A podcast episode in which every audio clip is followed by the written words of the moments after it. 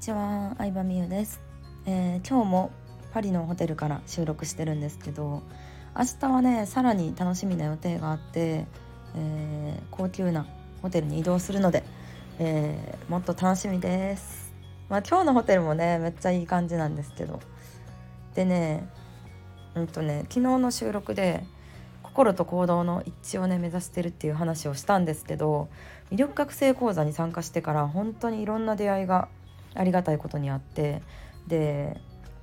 明日のね、えーお会いする方あのガイドさんもね、えー私のお客さんが紹介してくださった方なんですよ。ロンドン在住の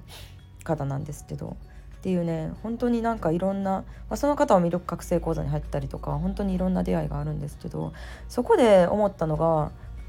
なんか魅力覚醒講座で学ぶことって論理的に説明できる話じゃないんですよね。うん、で私基本的にずっと理系ので理系出身で、まあ、割と男性から学ぶこととかも今まで多かったし、うん、そういうなんか論理的に説明できることっていうのが、まあ、好きなタイプではあったんですけどでもなんかね論理的に説明できないことも吸収していかなきゃいけないなっていう思いで魅力覚醒講座に入ったっていうのもあるんですよ。うんそう論理的な感覚的なやつで感覚的なやつってマジであんまり納得できなくてえーって感じやったんですけどちゃんとなんか何？ちゃんと説明してよみたいな感じやったんですけど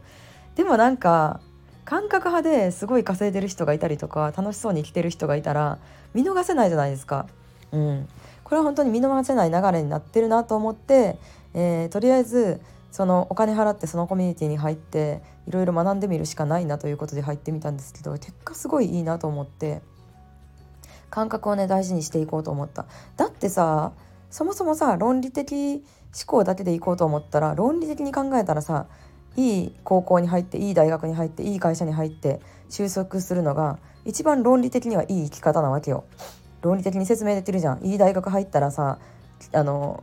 待遇のいい企業に入れる給料が高いボーナスが多い休みが多いわけじゃん。でもさ論理的じゃなかったからこそさ今の私がいるわけじゃん。うん、論理的に考えたらさ起業なんてしない方がいいわけよ。起業してもさ5年10年生き残る、まあ、10年生き残るのは10%って言われてんのかな。うん、まあその統計によっていろいろあるんやけど5年生き残るのでもほんまに半分以上は潰れんのよね店とかも。うん、飲食店とかさアパレルとかでもさ5年持つブランドってそうそうないしだから論理的に考えたら起業なんかしん方がいいし論理的に考えたら SNS に顔出しして自分の考えを言うなんて怖いことやしで思い振り返ってみればさ論理的に考えてさあの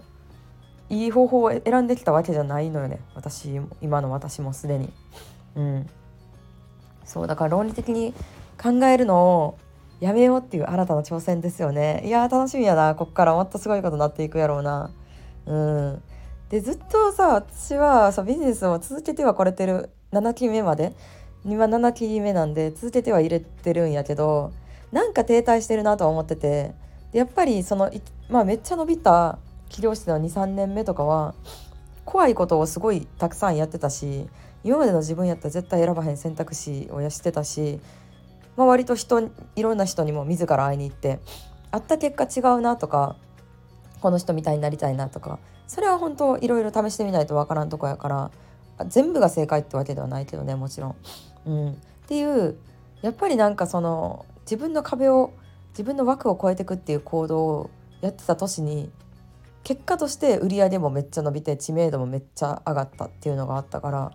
でもそれに甘んじて4年目5年目6年目とかはすっごい停滞してたなと思ってまあうんそうやね、まあ、コロナを理由にしてしまってたっていうのもあってリアルでイベントをできなかったのもあるし、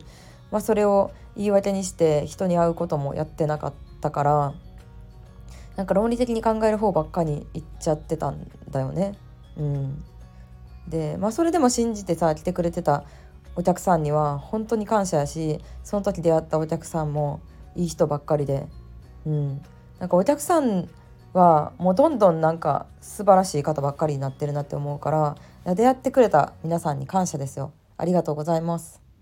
うん、ただ私はもっともっと違う世界に行きたいなと思ってやっぱりさなんかさ億を稼ぎたいっていうのがあるじゃん。うん、なんかそのお金そのものももちろん買いたいものもまだまだいっぱいあるし買いたいけど買えてないとか体験したいけどできないっていうものもまだまだいっぱいある中でうん。なんかその世界を見てみたい。その先の世界を見てみたいっていう好奇心もあるからさ。好奇心旺盛なタイプやからさそもそもが。好奇心旺盛でこれまで来たから、うん、すごいなんか自分の考えの変わり目がまさにこのヨーロッパ旅行でもあるなと思って、うん、なんかこの時期に来てよかったなってすごい思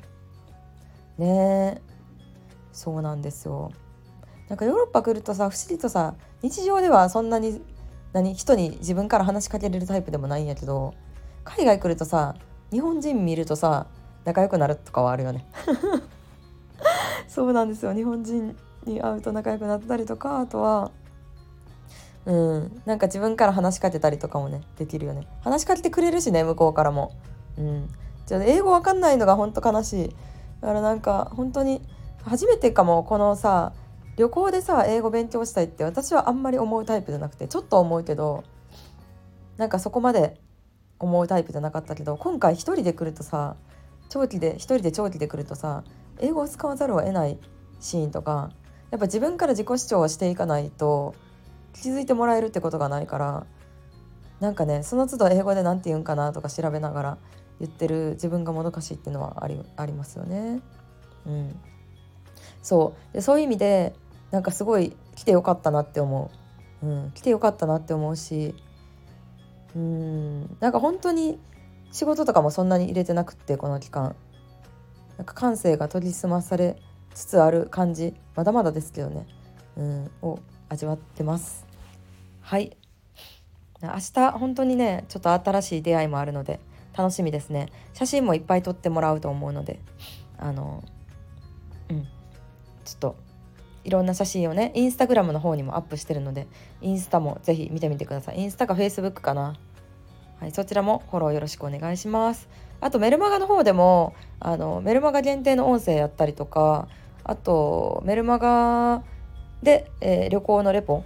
感じたリアルな旅の裏側とかも配信してるので是非登録してみてください。ではでは。